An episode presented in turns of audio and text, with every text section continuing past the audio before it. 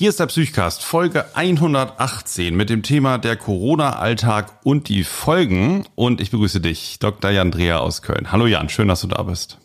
Das will ich nicht. Hallo, ich freue mich auch. Äh, ich freue mich auch, dass ihr wieder zuhört und ich begrüße dich, Alexander Kugelstadt aus Berlin. Ja, und euch zu Hause. Herzlich willkommen. Wir freuen uns sehr, dass ihr wieder beim Psychcast seid und leider, leider wieder zu einer Corona-Folge. Wir müssen einfach mal wieder ein bisschen über Corona sprechen und vor allen Dingen jetzt über die Folgen des derzeit noch bestehenden Dauerlockdowns. Herzlich willkommen. Psychcast.de Psychosomatic Medicine and Psychiatry Psychotherapy and so much more Psychcast is bringing you what you're looking for With Alex and Jan, two doctors as your hosts Psychcast, yes, Psychcast, let's start the show. Unter anderem heute auch noch zu Gast Sven Heinrichs, Wirtschaftsprüfer und Steuerberater in Bremen und Freund von mir. Und er hat uns ein bisschen was darüber erzählt, wie das eigentlich im Moment wirtschaftlich so aussieht, was wir uns unter der ja, wirtschaftlichen Angst, die ja überall auf der Welt herrscht, so vorstellen können und auch was das für uns als Einzelne bedeuten kann. Ja, wenn wir jetzt über Corona und unseren neuen Alltag sprechen, dann wird das ja so eine Art Dauertrübsal als Leitthema. Aber wir können auch fröhliche Dinge berichten. Hier aus der Psychcast-Zentrale dürfen wir folgende Wegmarke stolz kommunizieren. Es gibt jetzt eine Million Downloads allein auf der Seite www.psychcast.de. Das heißt, ihr habt eine Million Mal eine Folge downgeloadet und hoffentlich auch genauso oft gehört. Und auf Spotify gibt es auch nochmal 360.000 Downloads. Also wir jedenfalls sind total geflasht, freuen uns darüber, sind stolz, glücklich und alles Mögliche. Also eine Million ist echt eine Downloadzahl. Wir sind glücklich. Jo. Vielen Dank für euer Vertrauen und äh, dass ihr gerne zuhört offenbar und auch wiederkommt. Ähm, das ist wirklich das, wofür wir das machen. Also nicht nur, wenn wir die Zahlen sehen, sondern auch, wenn wir eure Mails lesen, eure Rückmeldungen bekommen, euer Feedback. Ganz, ganz lieben Dank. Vielen Dank auch an den Freundeskreis. Ihr unterstützt uns ja auch noch finanziell und da gibt es im Moment 99 Freunde, was auch schon ein schöner Folgentitel wäre. Wer der hundertste Stand heute, Jan. Stand heute 99 Freunde. 99 Stück, genau. Also wer der hundertste werden will, der hat jetzt Gelegenheit. Vorbeisurfen, Steady irgendwas. Und äh, wir verlinken Steady das HQ. und dann kann man 100. Steady HQ, dann kann man 100. Freund werden. Was machen wir denn mit dem hundertsten Freund? Begrüßen. Ja, sehr schön. Also wir freuen uns sehr über diese Unterstützung, weil wir dadurch ähm, von der Hardware-Seite und, und von den Verträgen hier Software und, und so, dass sich das kostendeckend gestaltet soweit. Und ja, das ist natürlich schön, weil wir auch gerne hier Zeit reinstecken und freuen uns auch, wenn wir sehen, sozusagen, wir haben echte Unterstützer da draußen. Also vielen, vielen Dank. So, Alex, jetzt mache ich dir noch äh, ein bisschen den Tag äh, sonnig. Mm, ich, äh, ja. Bin neulich zur Visite so durch die Zimmer gelaufen. Schön mit Maske und so, aber wir gehen ja schon noch auch in die Zimmer. Und da lag auf dem Nachtschrank einer Patientin das Buch, dann ist das wohl psychosomatisch. Und ich frage sie so, und wie gefällt Ihnen das Buch? Ich dachte, die weiß vielleicht, dass wir uns mhm. kennen oder so. Das gibt es ja auch manchmal. Mhm. Und die meinte, nee, das sei super, das sei total praktisch beschrieben und sie könne für sich selbst da ganz viel mitnehmen. Und vor allem der Lösungsteil, also das fände sie super, das Buch. Da dachte wow. ich, das erzähle ich dir doch Cool. Ey, vielen Dank, das ist ja, ist ja total nett. Und das war nicht über den Kontakt zu dir, sondern wirklich auch ein cool. Zufall dann. Wahnsinn. Ich habe dann ja. gesagt, ja, das ist ein Kumpel von mir, Ja. ich kenne den, ich rede Ja. mit dem auch manchmal in einem, in einem Podcast, hatte ich mich angeguckt wie ein Auto. Nee, nee, die kannte uns äh, vom Podcast nicht. Ja. Ach, schön. Und nächster sonniger Ja. Es gibt das jetzt auch als Hörbuch, erzähl mal. Ja, genau. Also jetzt ist gerade in den letzten Tagen das Hörbuch zu dann ist das wohl psychosomatisch ähm, erschienen. Das kann man sich bei Audible ähm, anhören. Man kann das aber auch als CD-ROM bestellen, ne? im Buchladen oder bei bei Amazon. Hier, dir, du siehst das gerade. Wir sehen uns ja, Jan. Hier siehst Ja. du es gerade. Und ähm, das Schöne ist, ähm, als ich gehört habe, dass ein Hörbuch kommt, habe ich natürlich gesagt, ich möchte es natürlich selber sprechen für die Zuhörer hier vom Podcast. Und dann hat der Verlag gesagt, naja, es geht jetzt 10 Stunden 48 Minuten, weil das Buch ja 400 Seiten hat.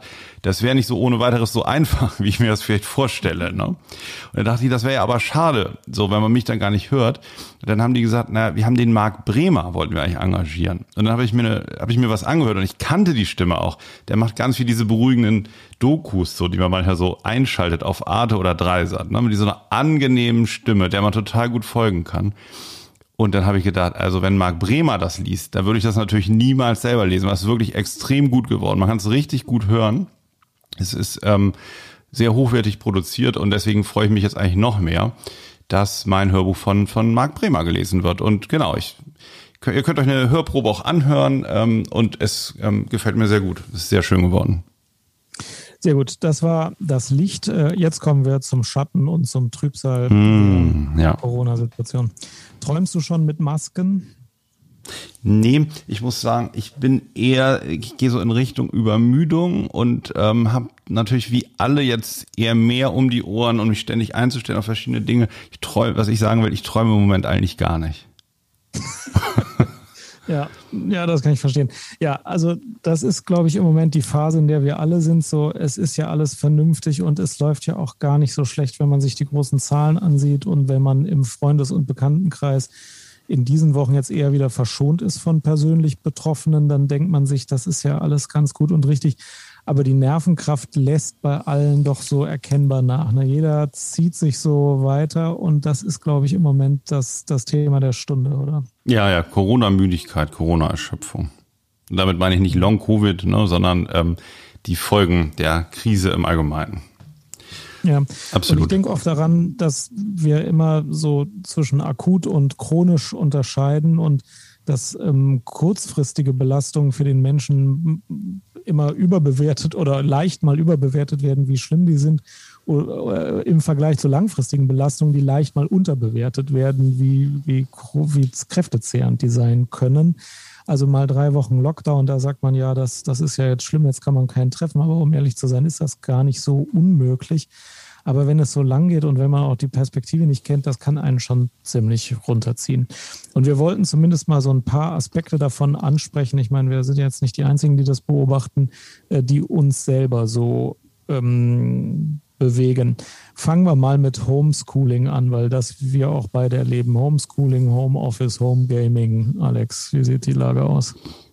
Ja, also es ist, ist schwer oder es ist eigentlich kaum möglich, finde ich, da eine wirkliche Struktur ähm, reinzubekommen. Und so Dinge wie, wie Schule, regelmäßiges Lernen, das sind ja Dinge, die funktionieren über Rituale, über Struktur, auch über Distanz, also Lernen, also nicht, nicht Distanz, Distanz Learning, sondern Distanz von den Eltern. Ne? Und ich merke schon, wenn ich meinem Sohn dann äh, erkläre, was er machen soll und, und der noch einmal auf was hinweise, was er für noch nicht äh, beachtet hat, dass er dann schon sauer wird. Und das ist ja das Schwierige. Das ist ja auch sein gutes Recht. Das ist ja auch irgendwie seine Aufgabe, ne, sauer zu werden, wenn der Vater, mit dem er eh schon viel zu viel hier zu Hause rumhängt, auch noch irgendwas erklären will. Und dafür ist ja eigentlich Schule da, auch um eben sich damit mit Gleichaltrigen auseinanderzusetzen. Und irgendwie finde ich, merkt man langsam, dass das ganze System so mit unserer ganzen kulturellen Prägung jedenfalls nicht funktionieren kann. Mhm. Ja. Oder ja, wie ist es bei dir? Auch, ja, ich stelle sowas ähnliches fest. Ich stelle schon fest, dass die Schule es besser hinkriegt als im Frühling, wo gar nichts lief. Jetzt ist es so, dass meine beiden Kinder meistens am Anfang eine Zoom-Konferenz haben äh, und zum Mittag hin äh, eine Zoom-Konferenz haben und dazwischen Aufgaben machen sollen. Das ist so der Plan. Gut, manchmal kommt die Lehrerin 40 Minuten zu spät in den Zoom-Call und alle 22 Kinder warten 40 Minuten auf sie. Manchmal kracht das technisch ein und so, aber es, es funktioniert schon ein bisschen besser. Aber ich denke mir immer, das sind dann diese kleinen Kinder, die da vor diesen Zoom-Geräten sitzen. Das ist halt so eine Erwachsenenwelt. Das fällt mir schon schwer. Drei Zoom-Konferenzen, da laufe ich schon amok. Und die haben dann manchmal vier Zoom-Konferenzen am Tag. Und dann haben die einen Bewegungsdrang, der ist nachvollziehbar und gut und ist halt dem überhaupt nicht, äh, das wird dem halt nicht gerecht. Es ist keine besonders kindliche Art der Beschulung. Und ich finde, dass sie das alles sehr tapfer tragen, aber ich wünsche denen wirklich, dass sie auch irgendwann mal wieder auf dem Schulhof raufen können und dass das irgendwann mal wieder aufhört. Ja. Zumal Sport jetzt aus versicherungsrechtlichen Gründen nur noch Theorie des Sportes mhm. ist und die dürfen nicht vor der Kamera hüpfen. Aber es ist eben der große Unterschied und das ist vielleicht auch das psychodynamisch Interessante beim ersten Lockdown. Der ging vier oder sechs Wochen, da war das Ganze absehbar, der Sommer stand vor der Tür, ähm, wo, wo klar war, die Infektionszahlen werden eher runtergehen.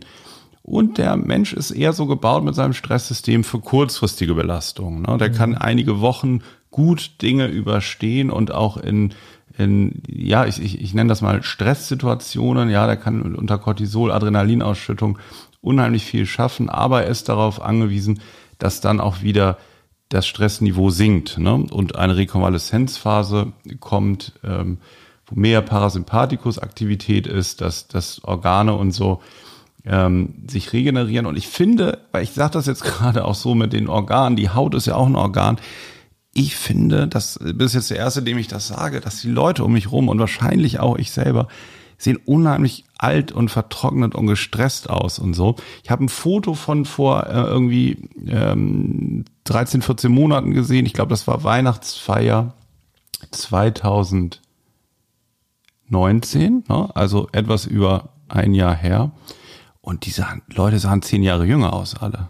Ja. Und ich glaube wirklich, dass, oder? Ja, also äh, hin und wieder nimmt man ja die Maske ab für eine Zoom-Konferenz und dann denkt man sich, boah, der ist aber auch alt geworden. Und ich selbst bin also ungefähr fünf Jahre älter geworden. Hm, ja, habe ich vorhin auch gedacht. Also ich, ja.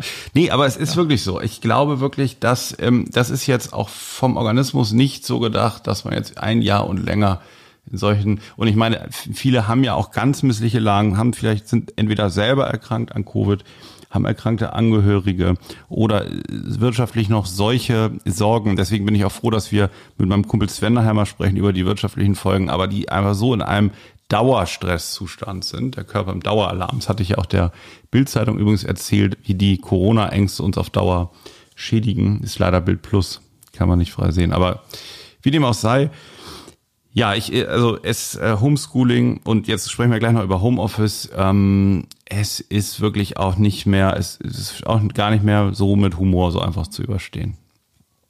Ja, ja zum Homeoffice eine Sache. Ne? Da können wir vielleicht kurz den Übergang machen. Ich habe da ähm, Sachen ähm, äh, erkannt. Das ist jetzt aber eher so ähm, eher anekdotisch evident, wie ja auch ein schöner Podcast heißt, sind jetzt eher Anekdoten, aber ich sehe immer Patienten ähm, in meiner Sprechstunde oder auch in Behandlungen, die ähm, Beschwerden haben, die auch oft psychosomatische Beschwerden haben, weil die in irgendeiner konfliktreichen Situation stecken, zum Beispiel zu Hause von ihrer Frau, sag mal, betüdelt werden und in einer großen Abhängigkeit zu der sind und ähm, ja vielleicht auch in einem Dauerstreit leben und ähm, ähm, man würde so auf Deutsch sagen, glaube ich, unterm Kartoffel der Frau, ne? Aber im Berufsleben häufig noch sehr viel mehr Freiheit und Autonomie hatten, also auf Dienstreisen waren, Kollegen, Kolleginnen kennengelernt haben und so weiter. Und tatsächlich teilweise aus dem Gleichgewicht kommen, wenn das Homeoffice kommt und dieser andere Teil des Lebens fällt weg und man ist 24-7 dann nur noch zu Hause. Also da sehe ich zunehmend auch Leute, denen das echt nicht gut tut und da merkt man, wie man sich eigentlich in seinem Leben mit so verschiedenen Facetten eingerichtet äh, hat. Kannst du es auch nachvollziehen? Du fragst für einen Freund. Äh, ja, naja, du gehst ja nun noch, ja, ja, du gehst ja noch in die Klinik. Ja, ich gehe noch in die Klinik und ich bin auch wirklich darum dankbar. Ähm, nicht, weil ich nicht gerne zu Hause mhm. wäre, aber weil dieser Wechsel zwischen verschiedenen sozialen ja, genau. Systemen einem einfach hilft. Und äh, außerhalb von zu Hause hat man tatsächlich so lustig, es klingt manchmal mehr Kontrolle über die eigene Zeit als im Homeschooling, Homeoffice, äh, Homebaking, Mischmasch. Äh, und ich kenne auch relativ viele Leute, die irgendwie ähm, diese Schwierigkeit erleben. Und da merkt man, das haben wir ja vorher auch schon immer gewusst, dass Arbeit nicht nur dem Gelderwerb dient und der, der Möglichkeit, irgendwas zu produzieren, sondern man hat eine soziale Rolle, man hat ein anderes und auch anderen Spielregeln gehorchendes soziales Umfeld. Und das kann man nicht alles irgendwie ersetzen durch, durch eine Zoom-Konferenz. Das, das, also ich merke das auch. Und was ich eben auch bei Patienten merke, ist, dass diese ähm, Erschöpfung von diesem Zuhause eingesperrt sein zunimmt. Also mhm. das war am Anfang, hat mir das hier noch keiner erzählt und ich dachte immer, naja, das liegt vielleicht auch daran, dass ich in der Klinik arbeite und da die Leute nicht sofort hingehen, das nervt auch schon so. Aber jetzt hört man das doch bei vielen, wenn die berichten, warum jetzt die depressive Symptomatik stärker wird, dass dieses nur noch zu Hause sitzen und überhaupt keine Abwechslung mehr haben und auch wenig Erfolgserlebnis und wenig ja, äh, andere Reize, dass das auch dazu kommt. Mhm. Ja, genau. Und dann gibt's ja, ist jetzt ähm, in dieser Woche rausgekommen, die COPSI-Studie aus Hamburg, die jetzt auch sagt nach der langen Dauer, dass jedes dritte Kind im Alter von sieben und 17 Jahren durchaus psychische Auffälligkeiten zeigt, also ähm, ich sag mal weit überdurchschnittliche Belastungen hat. Und ich finde es auch, also jetzt gerade bei jüngeren Kindern, also ich habe jüngere Kinder und ich höre auch aus meinem Umfeld viel, ähm, ich finde es auch äh, verständlich. Also gerade wenn die auch noch, noch, noch gar nicht gewöhnt waren an Schule oder sowas. Und es ist, glaube ich, ganz schwer verständlich, was das jetzt eigentlich für eine Zeit sein soll, warum man seit einem Jahr eigentlich kaum Freunde sieht, Geburtstage nicht feiert. Ähm, all diese Dinge und Kinder haben ja weniger diese Antipita, äh, Anti, äh, Möglichkeit zu antizipieren, wie es eigentlich sein könnte. Ne? Wir können uns ja so ganz gut über Wasser halten, wenn wir uns ausmalen, wie wir dann vielleicht im Herbst dieses Jahres, wenn es wieder so anläuft, wie dann das Leben wieder sein sollte. Und wenn man das nicht hat, glaube ich schon, dass ähm, ja, dass das äh, zieht die Kinder rüber äh, runter äh, oder äh, ja, man kann sich einfach, die können sich keine Perspektive von der Situation machen. Ne? Und Kinder brauchen ja viel Kontakte, eigentlich gleichen sich total so mit, mit Kindern im, im selben Alter ab und, und all diese Dinge. Also ich glaube schon, ähm, dass wir auch noch jahrelang wahrscheinlich schon so mit, mit den Folgen auch zu tun haben werden. Also viele sind bestimmt resistent und haben eine hohe Resilienz.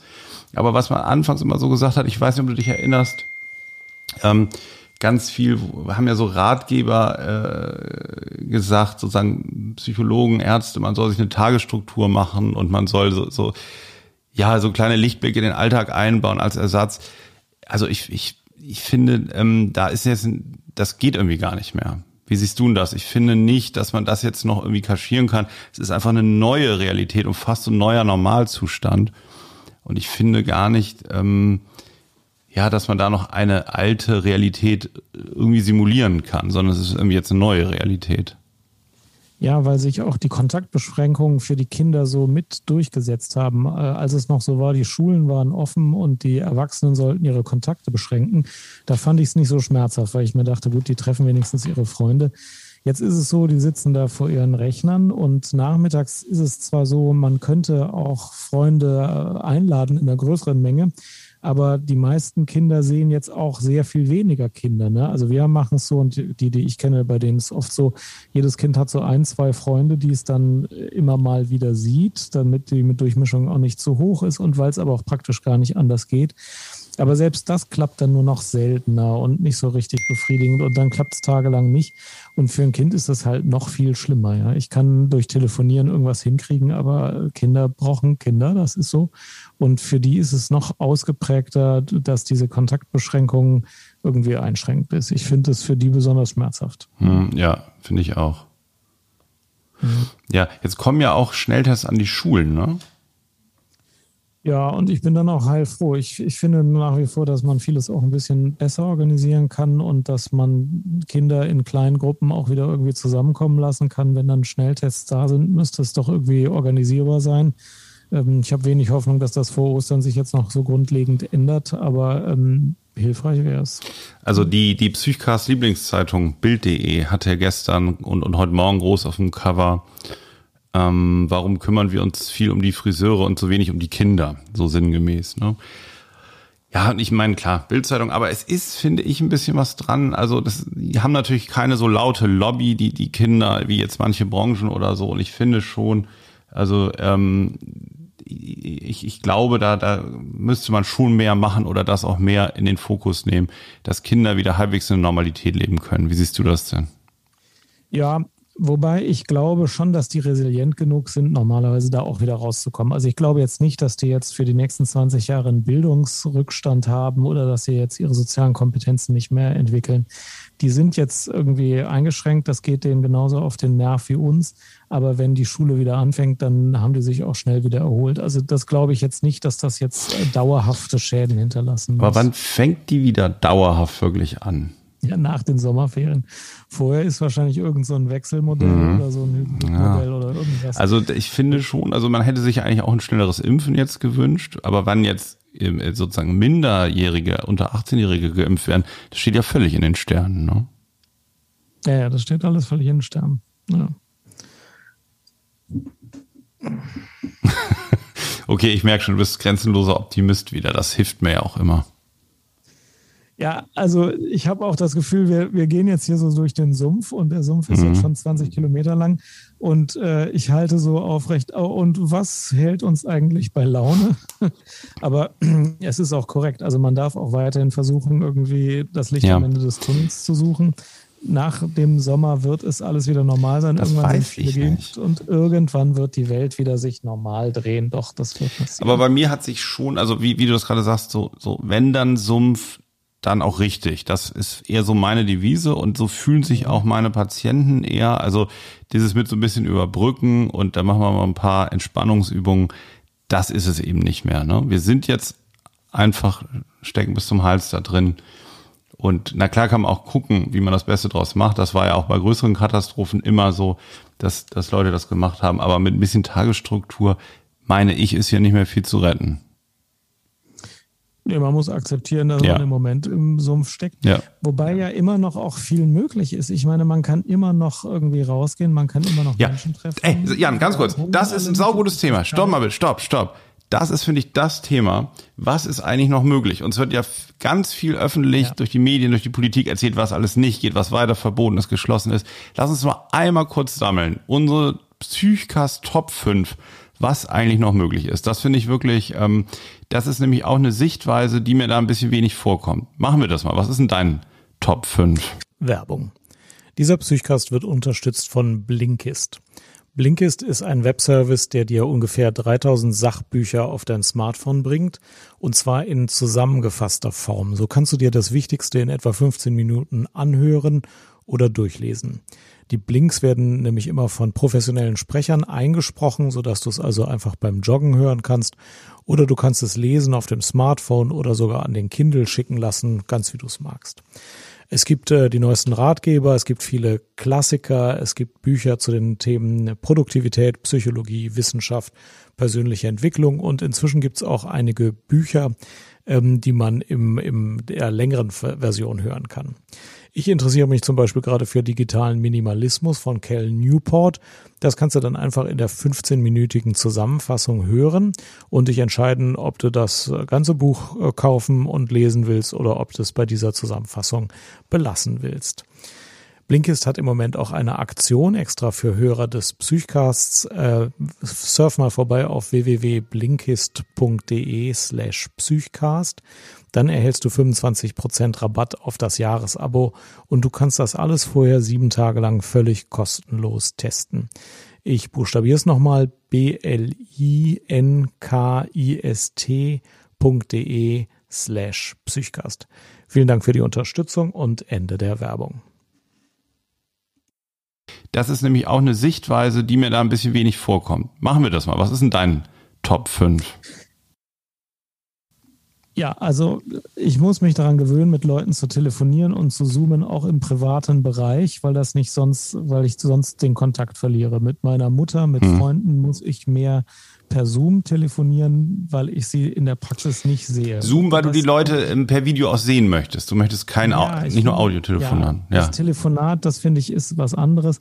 Wenn man mm, eine Videoverbindung hat, ist doch ein bisschen besserer Ersatz als ein Telefonat.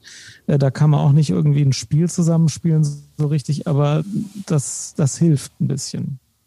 Mhm. Also was, genau. soll mhm. Leute auch noch treffen. Also ich habe mich letzte Woche mit einem Freund draußen zum Joggen getroffen. Das ist total legal. Es war halt kalt und wir waren beide schlecht trainiert. Aber egal, sozial war es natürlich super, endlich mal wieder einen getroffen zu haben. Ne? Mhm. Also man darf auch nicht, äh, also es gibt Phasen, da muss man strenger alles anwenden, als die Kanzlerin es verkündet.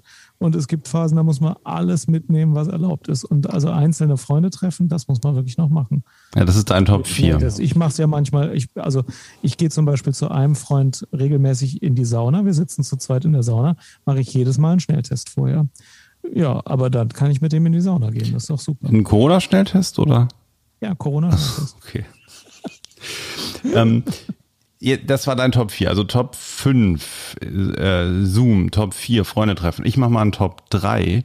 Was ich noch mache und verstärkt mache, weil ich sonst im Winter nicht so viel mache, ich fahre in meinen Wochenendgrundstück, meinen Garten. Ich habe ja so eine, so, eine, so einen kleinen Garten und der ist eigentlich, das ist eine Blockbohlenhütte drauf, ne? Mit 25 Quadratmetern ist es nicht isoliert und nichts. Ich fahre da trotzdem hin am Wochenende. Ich stelle da zwei Heizlüfter rein, mach das da warm, trinke da Kaffee und Kuchen. Die Kinder laufen bei minus 10 Grad da in dem kleinen Garten rum. Das ist irgendwie schön, weißt du, weil, weil man da, ähm, das ist halt so ein kleiner privater Bereich, man kann sich da ein bisschen bewegen, man fährt mal raus, man hat einen Weg zu machen. Man hatte ja sonst auch immer so Sachen zu erledigen oder Verabredungen oder Geburtstag oder man ist zu Ikea gefahren oder in den Baumarkt und hat ein Brett irgendwo angeschraubt. Das fällt ja weg. Ähm, genau, deswegen fahre ich gerne in den Garten und, und mache Sachen in der Natur. Finde das eigentlich auch ganz schön. Wir sind bei Top 3, Essen vom Lieferdienst. Also alle klagen, dass die Restaurants zu sind. Das stimmt. Äh, und das reduziert die Lebensqualität. Ich wohne ja über einem Restaurant, wo ich sonst mit der Familie immer einmal die Woche hingegangen bin. Und jetzt haben wir einmal die Woche, bestellen wir einfach das und essen es bei uns eine Etage höher. Ähm, und ich denke mir, dann geht das Restaurant weniger pleite und ich kriege leckeres Essen. Und auch wenn Homeschooling ist, äh, mache ich relativ viel Lieferessen, weil es dann allen schmeckt und ich nicht auch noch kochen muss. Und das hält mich auch ein bisschen über Wasser. Hm, ja, stimmt. Das hat auch was. Da kommt einfach mal wieder was anderes. Kontakt so zur Welt. Jemand anders hat es gekocht. Füge ich kurz hinzu, wenn das Top 3 ist. Ähm, gute Kochbücher. Ähm, ich ich habe mir hier von Freunden empfehlen lassen, ähm, äh, nicht Otto Lenk, Otto, wie heißt er denn nochmal? Jerusalem, hier das bekannteste Kochbuch der Welt. Mann, Mann, Mann. Otto Lengi. Ich koche seit, seit zwei Wochen nach Otto Lengi. Der hat verschiedene Kochbücher. Eins heißt Jerusalem. Ähm, total gute, einfache Sachen. Ähm, orientalische, arabische Küche mit europäischen Einflüssen richtig gut, ähm, neue Rezepte auszuprobieren. Ne? Weil im Supermarkt kann man ja, man kann sich schön Zutaten dann aussuchen. Die sind nicht so kompliziert, aber das ja ist eben wieder was Neues. Finde ich auch richtig gut. Ähm, also wenn man gerne kocht, neue Sachen so auszuprobieren. Und Otto Lengi, der hat verschiedene Kochbücher. Das, das ähm, hatte ich mitbekommen bei Freunden und ich muss sagen, sie sind wirklich gut. Eins heißt, glaube ich, Simple und ähm, kann man sich mal im Internet angucken. Ist auch eine Empfehlung. Ja, und mein Top 1 ist vielleicht, dass wenn ich durch meinen Berufsalltag gehe, aber auch durch meinen privaten Alltag, dass ich mir denke, meine einzige Aufgabe ist im Moment nur noch, die Leute zu unterstützen, zu ermutigen, ihnen zu helfen und sie zu loben. Wir gehen im Moment einfach durch diese lange Matschphase. Gut, vieles funktioniert auch noch und manches ist in Ordnung. Aber im Moment ist es einfach sehr anstrengend und sehr schwierig und dass überhaupt noch so viel funktioniert, ist erfreulich. Und also ich sehe, ich habe das Gefühl, wir brauchen alle Hilfe, ich auch, und Unterstützung und äh, Lob und Ermutigung. Und ähm, wenn man mit der Einstellung, wie können wir uns gemeinsam helfen, vorwärts zu kommen, durch den Tag geht, dann ist es für einen selbst und hoffentlich auch für die anderen irgendwie angenehmer, als wenn man jetzt sagt, ja, jetzt müssen wir aber noch irgendwie uns gegenseitig äh, Streit machen. Ja, das finde ich auch. Ähm, der Fokus hat sich da verschoben. Es geht da mehr auch äh, sowohl unter Kollegen als auch mit Patienten, finde ich, mehr um so eine Bindungsorientierung zu sagen, wie kann man das jetzt zusammen bewältigen. Und es ist ja auch das Gefälle so ein bisschen weg, vielleicht zwischen ähm, dem Psychiater, dem Psychotherapeuten, ne, der, der, der, den Patienten eben behandelt, sagen wir stecken jetzt ja beide im Schlamm und äh, das kann alles nur funktionieren, wenn man die Situation dann auch genauso benennt, wie sie ist, ne, und nicht irgendwie versucht, so eine Scheinwelt aufrechtzuerhalten, indem man da jetzt irgendwie auf eine besondere Weise gesund werden könnte und so ähm, mit der Technik von vor der Krise, sondern das ist jetzt einfach ähm, ja was anderes und es funktioniert im Moment auch alles irgendwie anders. Mhm, das stimmt. Mhm. Ich finde auch, es ist manchmal ein bisschen, ja, ich weiß nicht, wie ich das benennen will, familiärer, intimer, aber jedenfalls näher. Äh, Patienten, die im Krankenhaus sind und Mitarbeiter, die im Krankenhaus sind, die sich alle den gleichen Masken, Testungen und Hygieneregeln unterwerfen das Gefühl, zusammen in einem Boot zu sitzen, ist im Moment stärker und diese Kluft ist viel weniger. Das finde ich sogar auch angenehm und irgendwie schön. Hm. Ja, und ich merke halt so in den letzten Tagen, dass viele so dieses finanzielle, äh, mögliche Pleitewelle, äh, Inflation, ökonomische Nachteile, dass das viele beschäftigt. Und deswegen freue ich äh, mich, dass wir jetzt ein paar Fragen mit Sven Heinrichs besprechen können. Sven ist ein guter Freund von mir und er ist Wirtschaftsprüfer und Steuerberater und Standortleiter in Bremen von der Treuhand Weser Ems. Und er hilft Unternehmen wirtschaftlich gesund und gut durch die Krise zu kommen. Und heute wird er uns etwas darüber sagen, wie wir vielleicht auch als Privatperson verstehen können, was die Krise der Wirtschaft jetzt für uns bedeuten wird. Ja, also nochmal Sven, hallo, schön, dass du da bist und dir die Zeit für uns nimmst. Gerne, Alex. Vielen Dank für die Einladung. Ich freue mich dabei zu sein. Ja, pass mal auf. Es ist ja, ja so. Also, Jan, ja. Ich habe gehört, du, du würdest den Psychcast ordentlich hören als ordentlicher Zuhörer. Stimmt das? Na klar, ist das so. Auf jeden Fall. Also Gut. der Psychcast. Ähm, ja, Jan, Jan passt, passt immer gut auf. Er, er zählt wirklich auf jeden Hörer. Ähm, Wunderbar. Ziehe ich mich zurück und übergebe das Wort an Alex. Ja. Geht jetzt im Laufe der nächsten Monate und Jahre geht, geht, gehen so soziale Positionen weiter auseinander? Also kommt da eine größere Schere oder wird da mit Umverteilung dagegen gewirkt? Also ich gehe fest davon aus, dass eben durch Umverteilung dagegen weiter dagegen gewirkt wird und auch weiter dagegen gewirkt werden muss letzten Endes sind ja diese ganzen ähm, Corona-Maßnahmen, die wir die letzten Monate gesehen haben, ja durchaus schon eine massive Umverteilung, eine Umverteilung, wie es äh, in dieser Größenordnung auch seit dem Ende des Zweiten Weltkrieges in Deutschland nicht gegeben hat. Ähm, und ähm, das Ganze ist eben auch äh, dringend erforderlich, um äh, eben den, die, die Menschen eben noch mitzunehmen. Ähm, letzten Endes ist ja der, der Kern jeder Marktwirtschaft, dass eben ähm, über den über den Preis, über den, den Preismechanismus, über äh, die, die Löhne, über die Gehälter eben ein Anpassungsdruck geschaffen wird. Und ähm, wir haben in den letzten Jahren und Jahrzehnten ja eben im Hinblick auf die Digitalisierung schon einen erheblichen Anpassungsdruck auf äh, die Menschen und die Unternehmen gesehen. Mhm. Das Ganze kam jetzt natürlich durch das exogene Ereignis Corona über Nacht verstärkt. Und ähm, da ist es natürlich eben Aufgabe des Staates eben äh, und eben auch äh, des gesellschaftlichen Zusammenhalts, eben diese Folgen abzumildern. Mhm. Für den Einzelnen bedeutet das natürlich, ähm, dass er, gehen wir mal auf beide Extreme, dass er in eine unglückliche Situation gerät. Der eine ist plötzlich von, von Hilfen abhängig, hatte vorher aber ein durchaus funktionierendes Unternehmen. Ähm, das ist, salopp gesagt, nicht schön. Mhm. Ähm, und der andere, ähm, der arbeitet weiter, der verdient Geld und ähm, muss plötzlich einen erheblichen Teil davon abgeben, beziehungsweise sieht, dass eben sein Nachbar, der nicht arbeitet, ähm, nach wie vor viel Geld bekommt. Insofern, ähm, wenn wir mal beide Extrempole so nehmen, sehen wir eben auf beiden Seiten ähm, eine gewisse Unzufriedenheit, die ja sicherlich eben dann auch zu einer psychischen, äh, mhm. ihre psychischen Auswirkungen haben könnte. Ne? Also ich sehe die auch ganz konkret. Ne? Es, es gibt ja auch Eltern an der Schule, äh, die finden das irgendwie krass, wenn jetzt Leute so Notbetreuung haben ne? und, und, und erleben da eben die Eltern, die die Notbetreuung äh, äh, nutzen, dann so als als ähm, Luxusfamilien, die eben nicht den ganzen Tag die Kinder zu Hause haben und noch Homeoffice oder umgekehrt ähm, dass welche eben sehen, wie jetzt äh, welche für Lohnersatzleistung über lange Zeit zu Hause bleiben. Also das, das finde ich, das wirkt ja auch schon. Das ist ja, auch wenn man das in der Regel nicht öffentlich austrägt, aber macht das ja was so im, im Erleben der Leute. Ne? Genau, Jan, auf jeden Fall. Mh, die beobachtest das auch, Jan? Oder, oder ist es bei euch in Köln? Liegt ihr euch da, ähm, weil ihr Karnevalisten seid, sozusagen da mehr symbolisch im Arm die ganze Zeit? Doch, ähm, wobei ähm, der Punkt, den ihr ansprecht, der, der treibt mich auch um. Ich frage mich sogar, warum man nicht noch viel öfter hört, dass jetzt schon Unternehmen äh, Konkurs anmelden müssen. Ich meine, ich habe gehört, äh, dass das irgendwie verzögert sein soll, aber das würde ich auch ganz gern von dir mal erklärt bekommen. Und äh, ich, ich habe fast das Gefühl, die Stimmen derjenigen, die jetzt schon in wirtschaftlicher Not sind, sind zu leise. Ich kann mir gar nicht vorstellen, also es mhm. findet medial nicht so stark statt. Ist das denn so, Sven? Oder gibt es da irgendwie unterm Deckel sehr viel jetzt schon an Konkursen und so, ähm, die, die wir erst später sehen werden? Also wir haben gerade im äh, letzten Quartal 2020 äh, doch einen deutlichen Anstieg der Insolvenzen gesehen.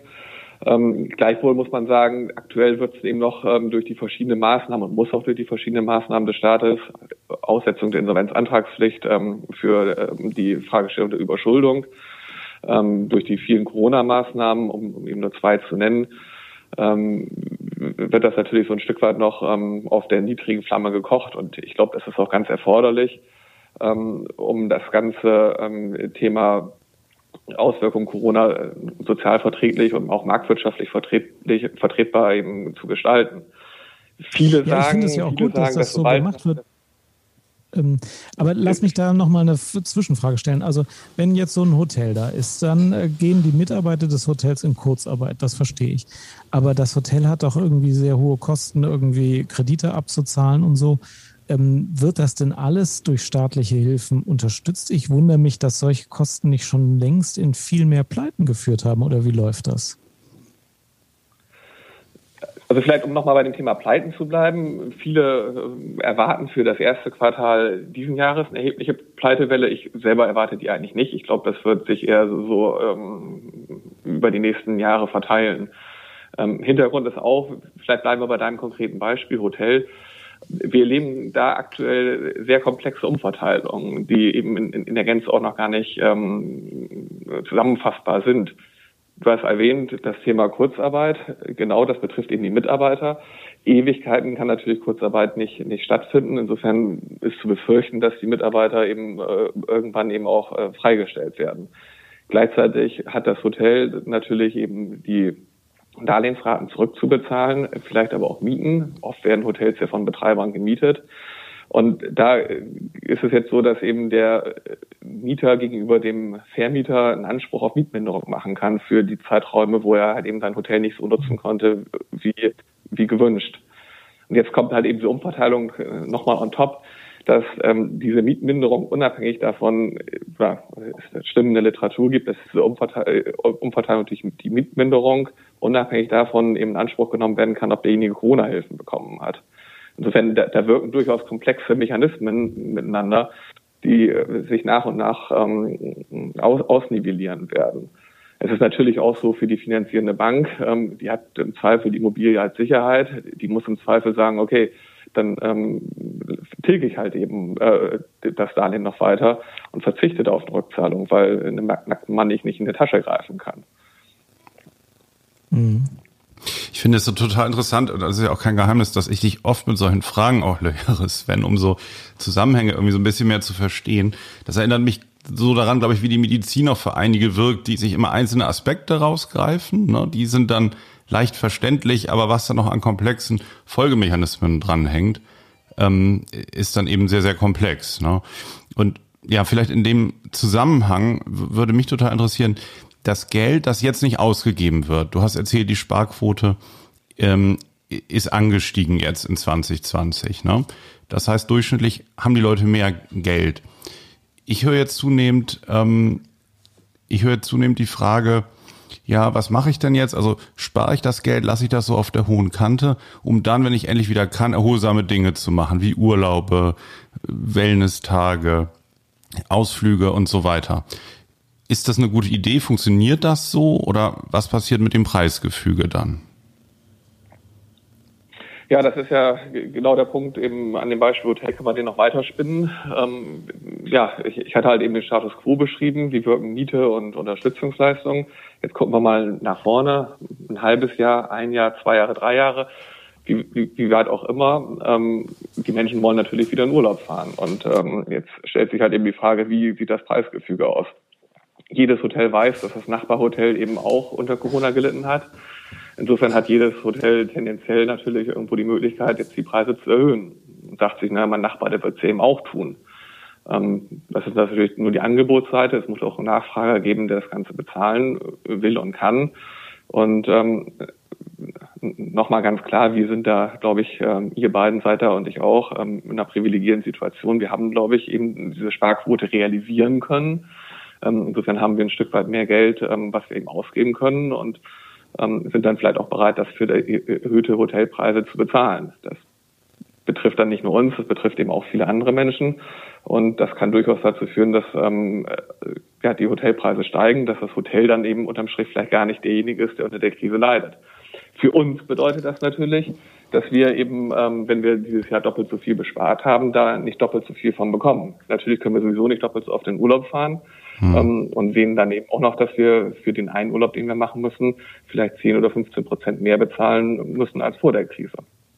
Hm, okay, nehmen wir mal an, ich, ich bin jetzt im, im Jahr ähm, 2020, ähm, habe jetzt äh, 1000 Euro oder 2000 Euro mehr gespart. Die habe ich jetzt zur Verfügung, die hätte ich sonst nicht. Also was würde jetzt Sinn machen? Würde das jetzt eher Sinn machen, die so auf dem Sparkonto zu lassen, die, die auszugeben oder die, die irgendwo anzulegen in ETFs oder, oder wie, wie rette ich die am besten raus aus der Zeit für äh, die Zeit nach der Krise sozusagen? Ja, das, ist natürlich, äh, das ist natürlich die ganz große Frage. Ne? Also ich okay. bin äh, selber bin äh, ganz stark überzeugt, dass wir eine Inflation sehen werden, dass wir eine Inflation auch schon im letzten Jahr gesehen haben. Ähm, wir hatten im letzten Jahr eine Inflationsrate offiziell von einem halben Prozent. Da hat sich aber massiv ausgewirkt die äh, Reduktion der Umsatzsteuer von 19 auf, auf 16 Prozent für ein halbes Jahr. Da kann man jetzt ein bisschen hin und her rechnen. Ähm, aber wenn wir erstmal davon ausgehen, sie ist um zweieinhalb Prozentpunkte damit gesunken, rechnen wir äh, für ein halbes Jahr, äh, sind wir bei 1,25 Prozent plus die halben, den halben Prozent sind wir bei einer Inflationsrate von roundabout zwei Prozent im, Jahr 2020 gewesen. Das ist schon extrem viel. Und das ist eben, äh, eben auch in, in, in der Zukunft wird das eben nicht weniger werden. Und ähm, das führt eben ähm, letzten Endes zu dem, was ähm, du in Berlin und auch du in Jan, äh, in Köln wahrscheinlich, Jan, eben siehst, dass die Immobilienpreise extrem steigen. Und diese Immobilienpreise, das muss man wissen. Ja. Genau, die sind vor mhm. Corona auch schon gestiegen. Und was man halt eben, was viele nicht wissen, ist, dass die Immobilienpreise im harmonisierten Verbraucherpreisindex, den die EU zur Steuerung der Geldmenge verwendet, aber auch am Verbraucherpreisindex in Deutschland nicht berücksichtigt sind. Insofern, wenn ich zwei mhm. Prozent Inflation benenne, dann ist das vor, ohne Berücksichtigung der Immobilienpreise. Und was hat der mhm. Deutsche typischerweise in den letzten Jahren, Jahrzehnten gemacht? Er hat halt eben ähm, sich in möglichst jungen Jahren ein Eigenheim gekauft, hat das dann irgendwie fleißig versucht abzubezahlen ähm, und ähm, war dann irgendwie, äh, als er in Rente gegangen ist, so einigermaßen glücklich, dass er halt eben von der Rente leben konnte und keine Immobilien mehr bezahlen mhm. musste. Das mhm. Modell mal, Sven, ist, glaube ich, schwierig. Ja. Mhm. Okay. Und jetzt Sven, ist die Frage, die ihr stellt, ja, was, ja. Ich habe noch mal eine andere Frage. Also wir leben ja in unserer Krankenhaus- und Praxisbubble und du bist ja eigentlich in einem Beratungsbereich tätig und ich wollte dich gerne mal fragen, wie macht ihr das jetzt eigentlich im Moment mit dem Homeoffice und den praktischen Arbeitsbedingungen? Also funktioniert das oder wie sieht das bei euch eigentlich im Moment aus? Ja, Homeoffice ist, glaube ich, so das nächste große Thema. Was macht Homeoffice eigentlich mit der Psyche? Das wäre die Frage an euch. Mhm. Ähm, die, wollen, wollen wir gleich nochmal angehen danach, ja. Mhm. Genau. Also wie, wie machen wir es tatsächlich? Ähm, wir haben eben mit Beginn der Krise sofort allen Mitarbeitern das, das Homeoffice ermöglicht. Das hat äh, im, im, Durchschnitt gut geklappt.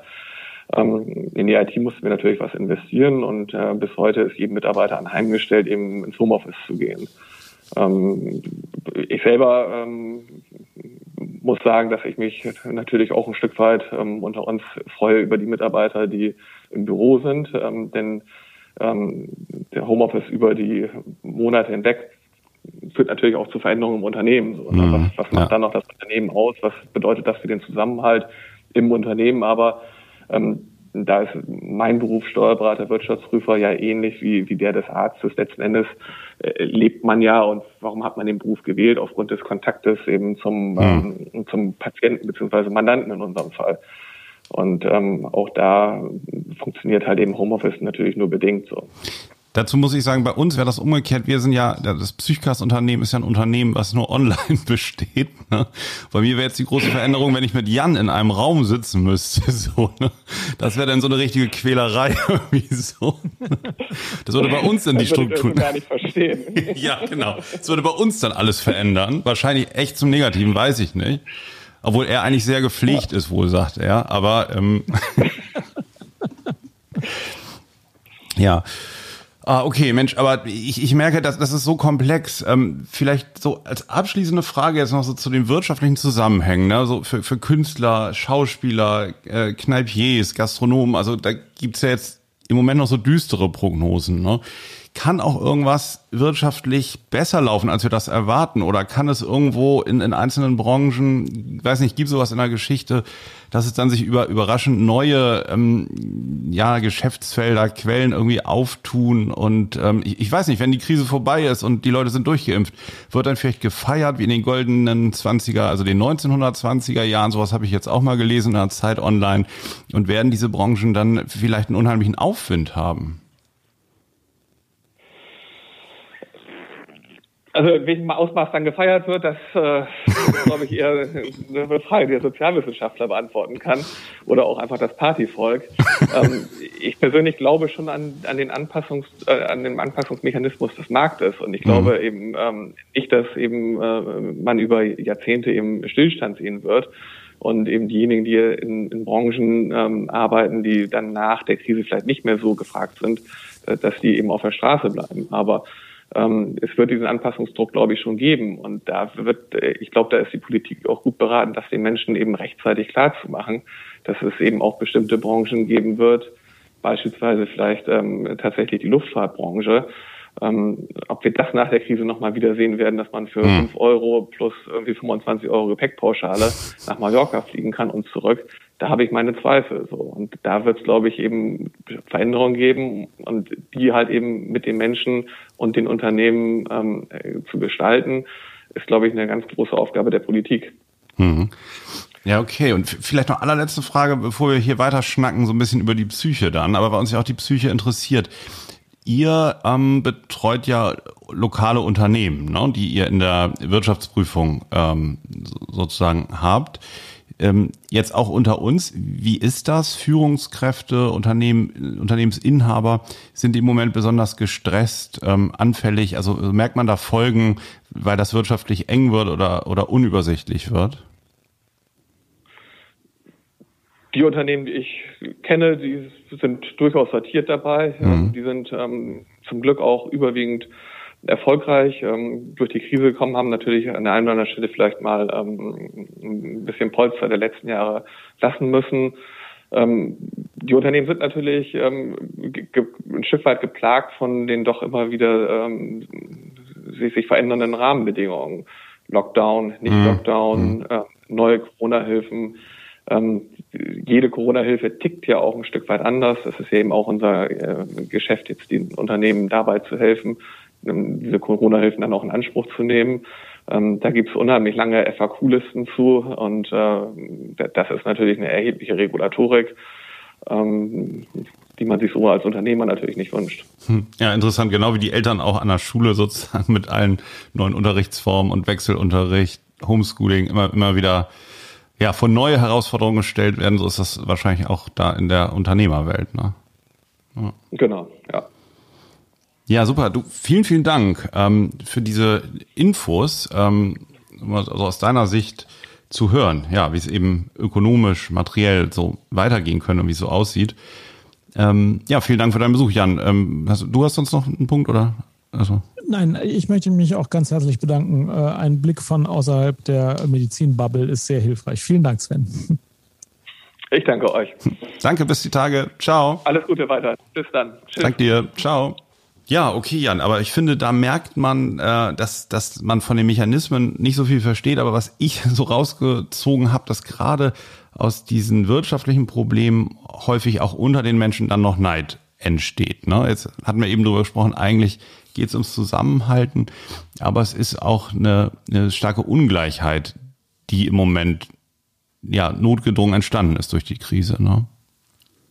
und so eine schwere Einschätzbarkeit. Also wie weit bin ich jetzt stärker oder schwächer betroffen als andere?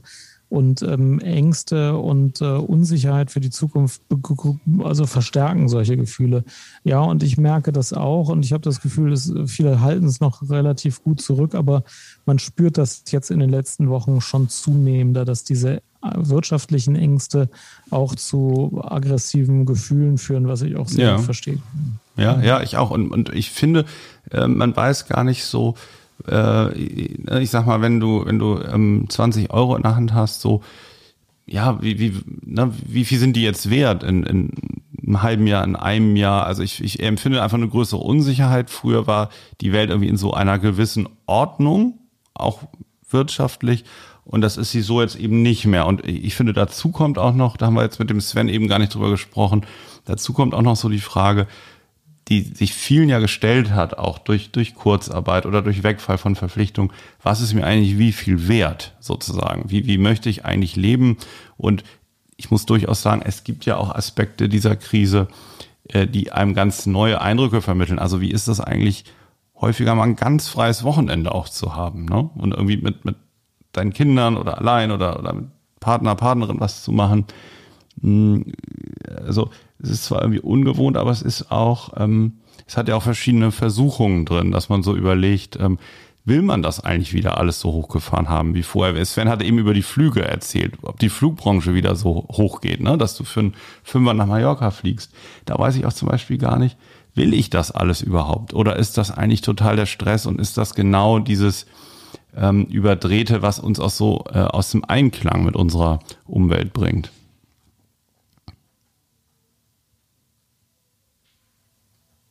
Ja, hoffentlich wird nicht alles wieder so wie vorher. Und äh, der Gedanke, ähm, das ganze Geld bringt mir nichts, wenn ich dann Sauerstoffgabe brauche, der bleibt auch wahr. Ja. Und der hat sich aber ziemlich stark durchgesetzt, finde ich. Also im Moment geht es ja vielen darum, ihre Existenz zu sichern, aber es geht nur noch wenigen darum, jetzt noch mehr zu viel zu verdienen, dass sie auch nicht ausgeben können, äh, sondern seine Gesundheit zu schützen und die seiner Lieben, das ist schon mal Ziel Nummer eins äh, für viele geworden. Und ich finde, mhm. die, die, die, das Verhältnis zwischen Gesundheit und dann auch Freiheit und Bewegungsmöglichkeit und irgendwie sich mal wieder draußen irgendwie aufhalten können, äh, auf der einen Seite und ähm, Geld und Arbeit auf der anderen Seite, das ist so ein bisschen zwangsweise von der Arbeit und dem noch mehr Verdienen weggerichtet worden. Und das darf ruhig ein bisschen so bleiben. Ja. Okay, machen wir vor den Sack zu, würde ich sagen. Hast du noch eine kleine Fundsache mit für unsere Hörerinnen und Hörer? Ja, im Rahmen meiner chronisch optimistischen Lebensgrundhaltung äh, habe ich mich jetzt mit einem Freund zusammen zum Köln-Halbmarathon im Oktober angemeldet. Hoffentlich draußen, hoffentlich mit anderen. Und ähm, ich bin so schlecht trainiert, ich darf nicht drüber reden, aber wir trainieren jetzt wieder zusammen. Und Halbmarathon müsste wohl noch irgendwie klappen. Und das ist ein Lichtblick. Das hat in der Vergangenheit funktioniert, auf dem Marathon hin zu trainieren. Und äh, im Moment muss man sich an alles klammern, was in der Vergangenheit schon mal funktioniert hat. Deswegen, ich habe mich gestern zum Halbmarathon angemeldet. Mhm. Ja, Glückwunsch. Ja, äh, übst du auch mit der Nintendo Switch, mit dem, ähm, mit dem Ring? Ringfit, ja, ja, ich bin dabei. Aber die Kinder sagen manchmal, müssen wir jeden Tag Ringfit. Und dann denke ich mir, ja, nee, jeden Tag müsst ihr auch nicht. Ja, mhm. aber, aber wo wir gerade bei der Nintendo sind, eine Fundsache habe ich für Kinder oder für Eltern, die vielleicht zuhören, die Kinder haben. Es gibt ein gutes Spiel für die Switch, das heißt My Brother Rabbit. Ich weiß nicht, ob du das kennst. Es ist richtig gut gezeichnet, wie ein schönes Kinderbuch und man muss in jedem Level ähm, Rätsel lösen, so, das ist komplett gewaltfrei. Kinder können sich da mal eine Stunde mit beschäftigen und es ist wirklich intelligent gemacht und es ist, ist jetzt kein Ballerspiel oder so. Das kann man ab fünf, sechs, sieben Jahren und wie gesagt, es, es regt ihr die Fantasie an. Also es ist echt, ich würde das jetzt mal über den Daumen, über den Psychcast Daumen gepeilt als pädagogisch wertvoll betrachten. Gut. My Brother Rabbit. Genau. Ansonsten noch kleine Fundsache. Wer mit Trauerarbeit zu tun hat, du hattest ja auch mal eine Folge über Trauerarbeit aus, aufgenommen. Es gibt so Trauerkarten, ich sprach neulich mit einer Kollegin gerade drüber, die heißen Trauerarbeit ähm, Impulskarten für Bildungsarbeit das sind, da sind 30 Karten drin auf so einer DIN A4-Pappe und eine kleine Anleitung. Und da ist sozusagen äh, in Fotografien, in Bildern sind da Situationen abgebildet, ähm, die, die mit Trauer zu tun haben und die Menschen beschäftigen. Die sind von Beale Ahlefeld-Gerges, ist eine Spezialistin für Trauerarbeit. Hinten ist meist ein Zitat zu diesem Trauerthema und ein Text. Und man kann so mit äh, Menschen, die vielleicht sprachlich sonst nicht so einen guten Zugang haben oder sich noch sehr abkapseln, über diese Karten ins Gespräch kommen. Kann man in, in Behandlung nutzen. Und ich dachte jetzt so im Rahmen der Krise, erwähne ich die mal, kann man sich mal angucken. Ich verlinke die mal. Super. Vielen Dank, vielen Dank fürs Zuhören. Bleibt gesund und bis zur nächsten Folge. Bis zum nächsten Psychcast. Vielen Dank. Tschüss. Tschüss.